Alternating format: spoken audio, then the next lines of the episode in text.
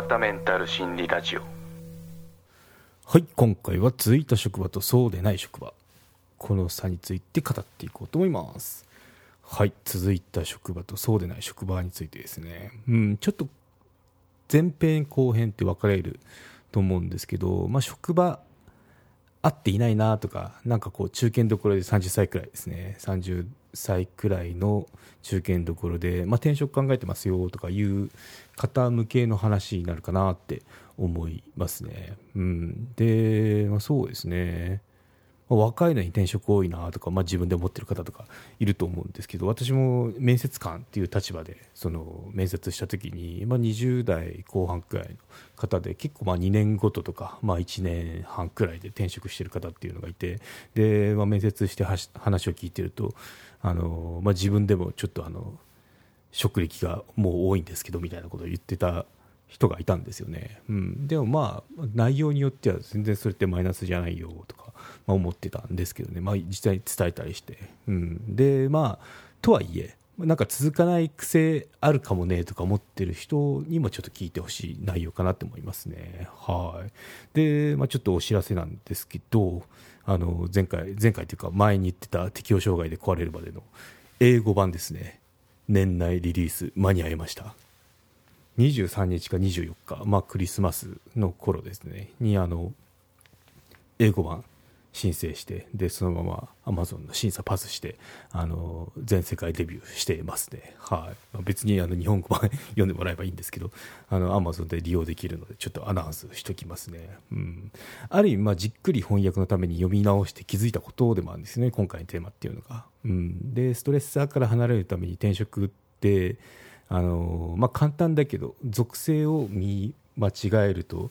ちょっとあのまた同じことを繰り返してしまうよなとか思うことあったんですよね翻訳しながら。なのでここ気をつけてねっていうところをシェアしていこうと思いますね。はい。そうですね。まあメンタルを崩すような職場であれば変えてしまうっていうのがまあ一番なんですけど、まあ、ここで言いたいのが、まあ、そんな風潮って今あるじゃないですか。世の中的にも。なんかもう大変なことはしないでいいんですとかあのなんだろう。ブラック企業にいるよりかあのまず職場離れましょうみたいな。私もまあそういうことを言っている一人なのかもしれないんですけど、まあ、ちょっとでもなんか言葉だけが一人歩きしてるんじゃないかなって思う節もあるんですよね。なんでまあ私が思うにはその忍耐とか粘粘り強さっていうのを排除を進めてるわけではありませんよっていうのはちょっと強調しときたいなって思いますね、うん。まあ、そこも乗り越えた上でもう無理だったらもう無理ですよ、うん、でもその忍耐とか粘りっていうのを経験せずに、まあ、どどんどんどんこう場所を変えていくっていうのは結局成長がないんで、まあ、同じこと繰り返すことになるので、まあ、その人生にととってプラスじゃありませんよっていうその注意点というかそういうことはちょっとあのおっさんの 立場から 言っときたいなって思いますね。はいうんまあ、そんなことで、まあ、第1部今回前編になると思うんですけどそうですね、まあ、ここで思い出したいのが以前お話をしたあの3つのバランスっていうテーマテーマっていうかまあそのものを紹介したんですよね。人ってなんでこう職業職業っていうかまあその職を辞めるかっていう話で、まあ、人間関係仕事のやり合いやりがいあと報酬ですね。この3つのバランスが崩れた時に人っていうのは転職するんですよっていうのを話したことがあるんですよね。うん、でもここをベースにしていくんですけど、まあ、この関係が崩れなければ、まあ、人って仕事あの辞めないんですよね。うん、崩れれば逆に辞めちゃうんですよね。なんで、まあ、ちょっとイメージで言うと、指先3つで、まあ、親指、人差し指、中指でもいいんですけど、まあ、そこの上にこう本を置いてるイメージですね。これだとあのバランス取れてると本落ちることないんですけど、まあ、親指を引っ込めてみたりとかあの人差し指を引っ込めてみたりとかなんかこうちょっとバランス崩すと崩れてきますよね。本っていうのが多分落ちていくと思うんですけど、まあ、そんなイメージですよね。何かがこうちょっとあの崩れるとポロって落ちてしまう、まあ、逆に抜きん出てもそうだと思うんですけどね。抜きん出てすぎ抜きん出たがために他のがその今まで通りのポジションを維持してるとやっぱバランス取れないんで壊れてきますよね。本と落ちると思うんですけど、まあ、そんなイメージですね、うん、なんであの大きいちっちゃいってあると思うんですけど例えば報酬が高いとか少ないとか。でもそのそれと伴って人間関係がいいとかあとやりがいがあるっていうのもあのバランス取れてないと壊れてきますよって。壊れていくとか崩れてきますよっていうことが言えますよね。はい。うん。そうですね。例えばなんですけど、まあ、給料高いんだけどめっちゃ激務とか私のパターンだったんですけどね、うん、で逆に給料は高いんだけどめっちゃ楽ちんとかまあ、なんか俺いらなくたってもいいじゃんっていうのもやりがいなくして逆にこうあの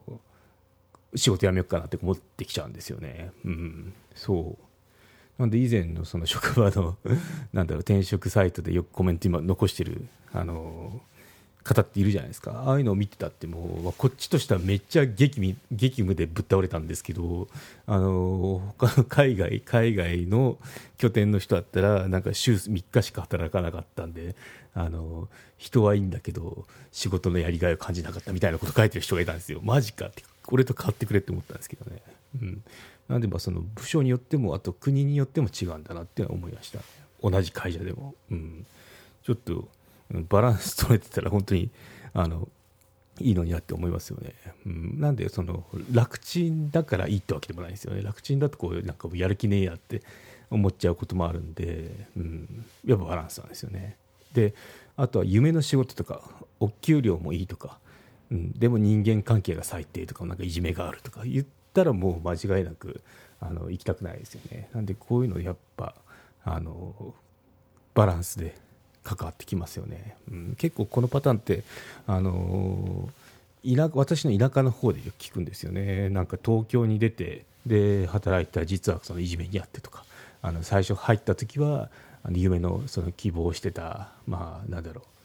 あまり業界言うとあれ ですけどコンテンツ作るような業界ですよね。音楽とか、まあ、アニメとか、まあ、そういった業界に入れてやったと思ったってもまあ、半年もしないうちになんかもう全然連絡もつかないとか家賃も滞納してとかそんな結構ダークな話を聞くんでそれがまああの少なくはないんだなっていうのは思いますね多いとも言えないんですけど何人かいるなっていうのをこう風の噂でも聞くんでまああの結構そういうのあるんだろうなとかあとまあそのコロナで業界的にダメージを受けたりすると思うんですよ。あの特に飲食とか、まあ、素人目で見たっても結構きつそうですよね。あとエンタメ系ですよね。ミュージミュージシャンやっててでイベントがなくなったとかだったら結構辛いですよね、うん、なんでそういうのは思いますね。そうな感じでいろいろこう崩してんだなみんなっていうのは結構思いましたね。うん、そう。やっぱこの年末になるとそういう噂入ってくるんですよね。やっぱこう人が動いたり帰ってきたりするんでそういった話を聞いてあそこのなんだろううちの 弟の同級生の誰それかみたいな感じで聞いちゃう聞けちゃうっていうのがこの田舎の なん狭いコミュニティですよね。うん、そうな感じで、まあ、そういった時期なのかなっていうのも思ったんで今回取り上げてみましたけどね。はいそうですねでここで、まあ、今回もうそろそろで終わりそうなんですけど2回には来ちゃうんで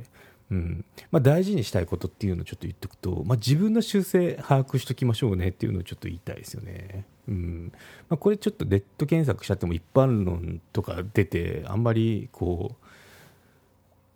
なんだろうあくまでも参考程度みたいになってしまうと思うんですけど、まあ、自分自身を自分で振り返って俺ってどんなやつなんだろうみたいないうのは必要かなと思いますね。うん、例えばまあ30代くらいのっていうのを最初にあの冒頭でお伝えしたんですけどなんでかっていうと、まあ、10年くらい、まあ、10年近く長く続いた職場とあと12年で辞めちゃったよねっていうような職場ってこうあると思うんですよ。だからちょっと30代くらい限定にしたんですけどね、うん、なんで、まあ、この差があったとしたらそのなんでそうだったんだろうっていうのをあの考えてみる大事大事ですよねって思ったんですよね。うん、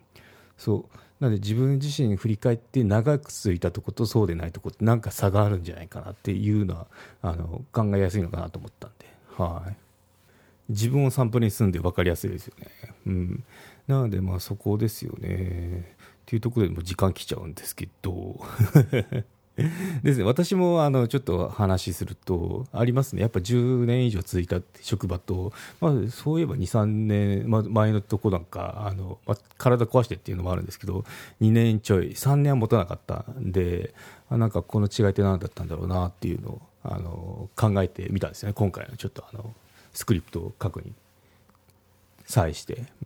まあ、ちょっとキレのいいとこまで話をすると、まあ、10年近く続いた職場ってあの人間関係良好であと本当に大企業だったんですけど家庭的だったんですよね。でプライベートまで交流あるようなとこでしたね。でもあのやっぱあのそのプロパーのところじゃなくて、まあ、派遣の SE と通してのところだったんで、まあ、給料っていうのはそこそこでしたね、まあ、平均的って感じなんですけど、うん、で、まあ、居心地は本当良かったですよ。で、まあ、やりがいもありましたよですよね、うん、そう SE だったんで、まあ、ソフトが動けば嬉しいですよね。単純にこう。自分で組んだのが動いてそれがそれをみんなが使ってくれるっていうところが。あと依頼書ベースなんでなんかこういうのを作ってくださいっていう紙が来てそれをそれに対してその実装してで終わらすみたいな感じだったんでなんかあの ToDo リストを潰していくようなイメージですね。なんで一つ一つに区切りがあったっていうのもあの分かりよかったですね、うん、なんでこう溜まってる案件がどんどん減っていくのは爽快でしたね。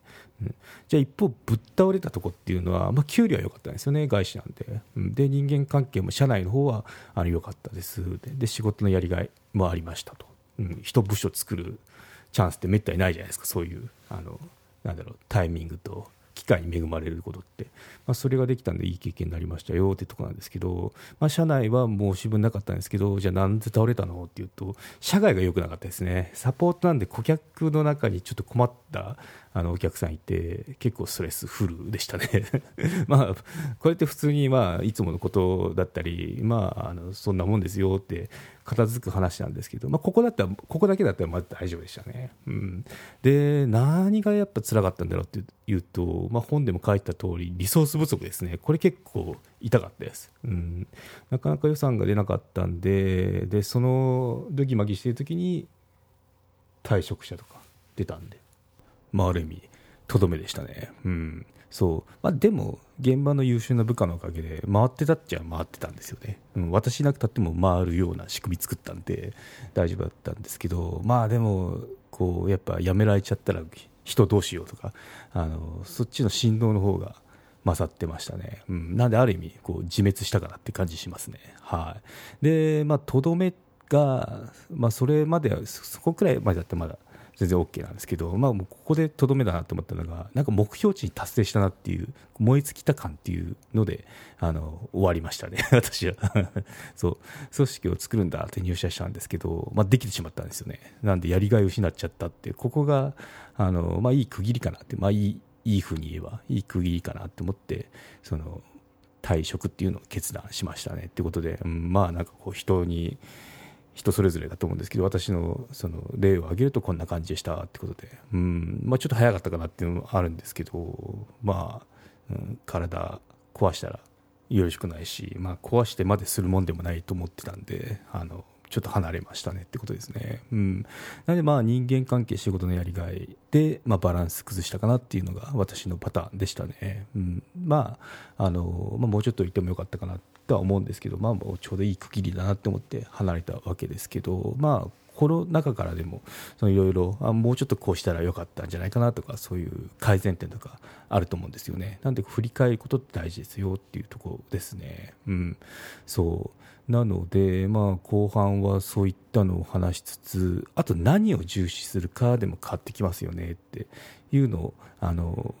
話してみようかなと思いますね。うんまあ、次もう少し長く働きたいなってもし思ってるのであれば、あのまあ、どうすればいいよっていうのをこの私が私をコンサルするような感じでちょっと具体例とか挙げながら話していけたらなと思いますね。はい、優待離脱して客観的にコンサルしていこうと思いますんであの後後編もお楽しみください。はいということで今回は以上となります。よろしければ高評価コメントをいただけると励みになります。番組の登録はまだの方はご登録もどうぞよろしくお願いいたします。メルマガもやっていますので、ご登録のほどどうぞよろしくお願いいたします。エピソードの概要、要点をまとめてますので、サクッと情報のインプットに最適です。概要欄のリンク、もしくは、ひろわた .com を訪れて、バナーをクリック、またはメニューのメルマガをクリックして登録してください。はい、ということで今回は以上となります。ではまた。有料チャンネルのご案内をいたします。サブスク版チャンネル、ひろわたメンタル心理ラジオプレミアムを Apple Podcast で木曜に配信中。サブスク会員は今までの会員限定エピソードすべてを聞くことができます。Windows の方も iTunes から聞くことができます。トライアル期間も設けてございます。ご登録して応援いただけると励みになりますので、どうぞよろしくお願いいたします。